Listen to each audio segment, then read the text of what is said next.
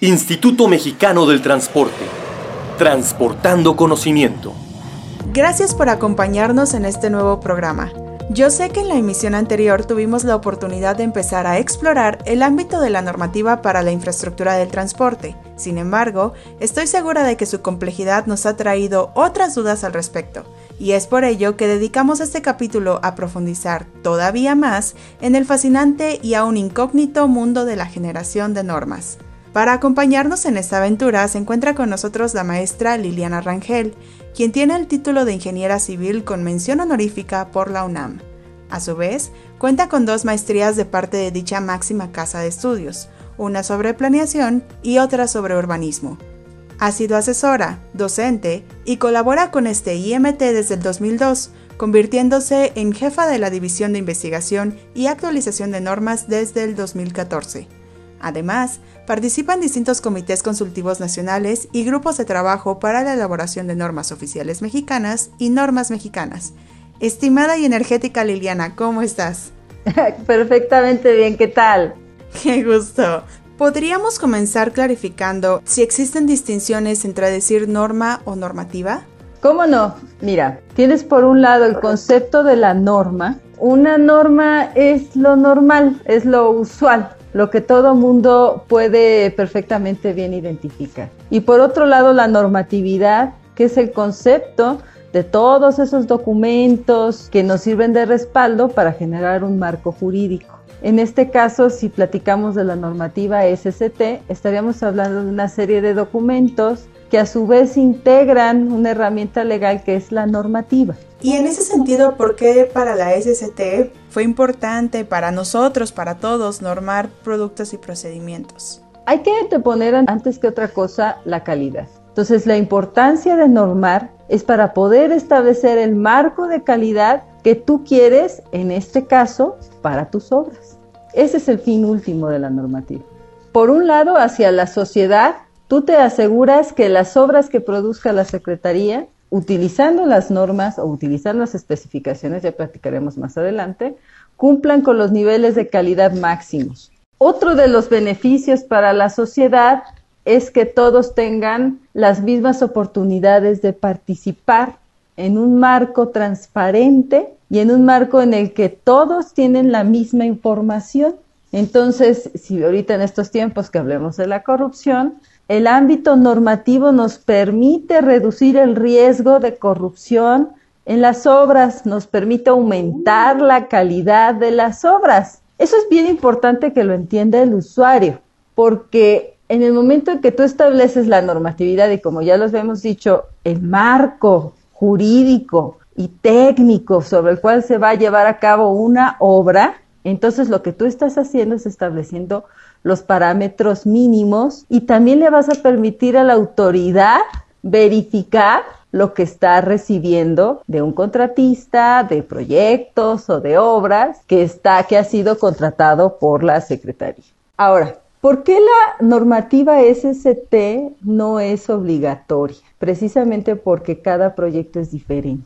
No podemos aplicar las mismas especificaciones quizás para un proyecto que está en Sonora que para el mismo proyecto que está en Yucatán. Las condiciones son muy, muy diferentes. Entonces hay que especificar de manera diferente para un proyecto o para el otro. Es el proyectista quien va a decidir cuál de las normas que tenemos nosotros publicadas son aplicables a su proyecto. Y una vez que sea incluida en los términos de referencia del proyecto en cuestión, entonces sí se vuelve de aplicación obligatoria. Y esto tiene una gran ventaja porque el acervo normativo de la SCT es una guía perfecta para el diseño, para la construcción, para elección de procedimientos, para elección de calidad de materiales. Entonces le ayuda, le da ayudas al, al proyectista, al constructor, para poder elaborar su proyecto o para poder construir su obra. La norma también te va a decir cómo medirla y cómo pagarla y eso estandariza los precios unitarios. Entonces,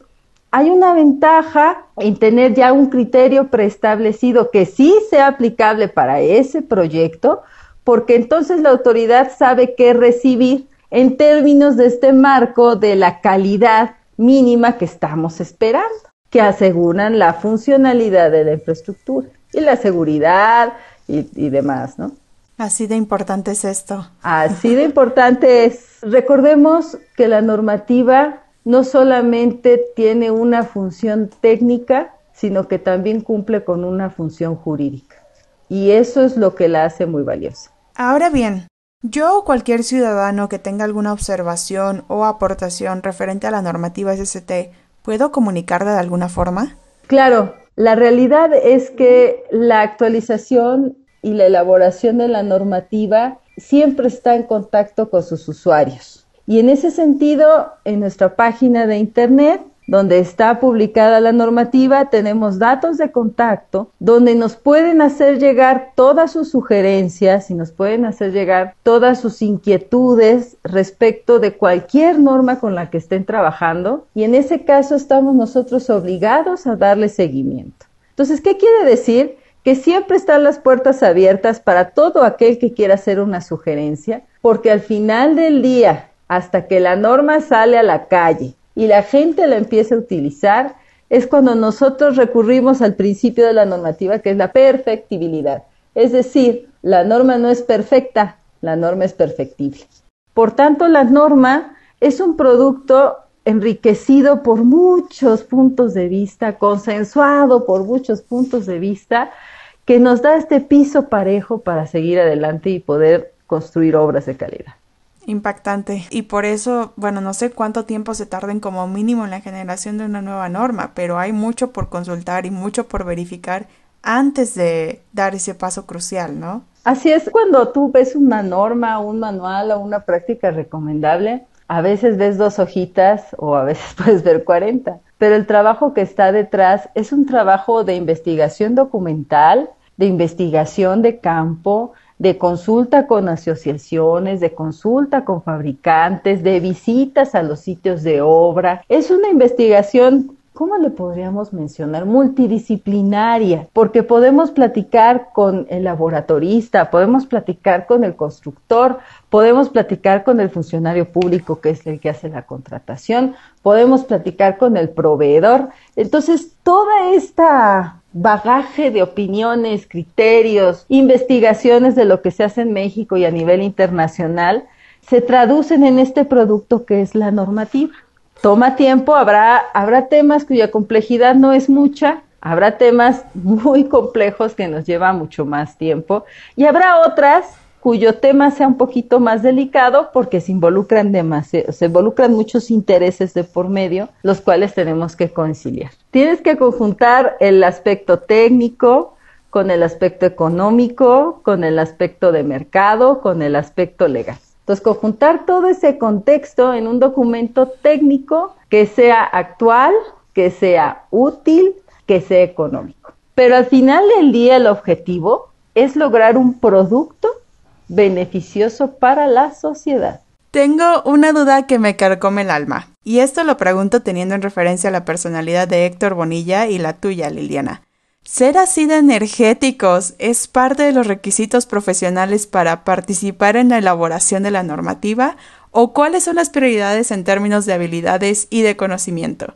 Ok, no cualquiera puede hacer norma. Esa es una realidad, la verdad hacer la normativa necesitas, vamos a, o sea, vas a tener por un lado las habilidades técnicas, pero yo te voy a platicar de las aptitudes. Necesitas ser una persona con deseos de saber más allá de, que tenga un pensamiento estructurado y metodológico, con muchas ganas de investigar, que no te quedes con la duda. El ahí se va no se permite en la normativa. Hacer normas finalmente es una partecita pequeña de hacer ley. Una mala especificación puede conllevar a problemas en un proyecto que se van a traducir en tiempo y recursos. Cada norma que hacemos y partimos desde cero es como el equivalente de hacer tu tesis de licenciatura. Es como hacer tu tesis de maestría. Cada una. Cada una. ¿Y como cuántas normas se vienen desarrollando por año usualmente? Hacemos algo así entre 25 y 30 normas. Entre 11 personas, ¿no? Somos en la coordinación 8 personas. Pero eso sí, la mayoría son ingenieros civiles. creemos que es la formación ideal para poder, eh, poder trabajar en la elaboración de especificaciones de obras. Formidable. No sé cómo lo logran, pero además de todo lo que hay que hacer para que la norma salga, ¿cuál es el reto en la difusión de la misma normativa una vez que ya está establecida? En este medio en el que cualquiera nos podemos meter a nuestra computadora o a nuestro teléfono, consultar la página y bajar normas, eso está bien, accedo a la información. Pero el verdadero reto de la difusión está en el que la gente conozca el propósito de la normativa, que sepa cómo utilizarla que sepa para qué se utiliza, en qué consiste la normativa. En la era de las plataformas en las que ya todos nos podemos conectar de manera remota y podemos subir tutoriales a YouTube y podemos hacer seminarios y muchas cuestiones, es un momento apropiado para que empecemos a difundir, uno, que el Instituto Mexicano del Transporte propone normas de calidad y dos, que somos nosotros ahorita quienes conocemos el know-how de la normativa y que les podemos enseñar cómo utilizar, cómo consultar la normativa, pero sobre todo en qué consiste. Y ahora que bueno, hemos hablado mucho de la normativa, pero ¿en dónde la puedo consultar y sobre todo qué puedo encontrar en ese mismo lugar? La puedes consultar en su propia página normas.imt.mx. Entonces, lo que tú vas a encontrar en la página de la normativa va a ser Normativa SST aprobada, lo que no encuentres en la página significa que está en proceso de elaboración. Dos, vas a encontrar las normas oficiales mexicanas en las cuales participa el instituto y eh, básicamente vas a encontrar esas dos cosas. Entonces, normativa SST y normas oficiales mexicanas. La misma página tiene eh, su instructivo de cómo utilizarla, de cómo leerla, de cómo accederla. Y bueno, y también a través de la misma página, esto es muy importante, están los datos de contacto con los cuales cualquiera se puede hacer cargo nosotros, ya sea para resolverse dudas, ya sea para hacer consultas, incluso para hacer consultas acerca de cómo interpretar la norma, o bien hacernos sugerencias acerca de mejoras que podríamos tener en, en cualquiera de nuestros documentos. Y es que ahora que mencionas eso, ocurre constantemente que nos preguntan por normativa que, bueno, el usuario interpreta que la página no está completa, ¿no? Que no tiene toda la actualización, que no contamos con, con la información apropiadamente llena, ¿no? Sí, claro, hay muchísimo trabajo por hacer. Y la normativa es un conjunto de documentos que se interrelacionan entre sí. Todo tiene una relación en la normativa. Una norma de proyecto se puede relacionar con una norma de estudios o una norma de construcción, se puede relacionar con un manual de métodos de muestra y prueba, etcétera, ¿no? Entonces, en esa interrelación no siempre alcanzamos a terminar todo lo que yo llamo las, las familias de normas, pero en eso estamos. Seguimos trabajando para que todas las normas tengan sus referencias completas y sean este, y puedan ser consultadas por el público en general. Es decir, en una norma se cita otra norma que a lo mejor todavía no está realizada, ¿no? Pero eso no significa que nuestra página esté incompleta. Están las normas, puede que algunas referencias no estén, pero el proyectista entonces está en la posibilidad de elaborar una especificación particular para ese caso preciso. Excelente. Oye, Liliana, Voy a aprovechar para confesar mi gusto por platicar finalmente con otra mujer en este podcast. Que lo decimos o no. sí, sigue siendo un tema con áreas de oportunidad. ¿Tú nos puedes contar cómo va la equidad de género en el ámbito regulador del sector? Ok, hemos, yo sí he notado, por ejemplo, en el ámbito de las vías terrestres, el mundo, el mundo está dominado por hombres, pero veo que poco a poco empiezan a verse por ahí figuras femeninas y es bien importante a estas nuevas generaciones hacerles ver que es tiempo de empezar a ocupar espacios de más responsabilidad, involucrarnos más en el área directiva y también este cuando son los paneles de ingenieros, pues que se vean las ingenieras, ¿no? Entonces, este eh, vivimos el tiempo de la transición y estamos, vamos hacia allá, poco a poco, pero ahí la llevamos. Qué maravilla, Liliana. De verdad me da mucho gusto estar conversando contigo y aclarar tantas dudas. ¿Tienes algún comentario adicional que te gustaría compartir con nosotros? Sí, quiero aprovechar la plataforma para reconocer la importancia que con los años ha venido tomando el área normativa y sobre todo dejarle claro a quienes nos escuchen que estamos a sus órdenes, que se pueden acercar con toda la confianza con nosotros porque estamos para servirles. Muchísimas gracias por tu tiempo y por toda la sabiduría y el entusiasmo, ¿por qué no reconocerlo durante esta sesión? Como te dije, las gentes que trabajamos en la normativa somos bien apasionadas, bien intensas.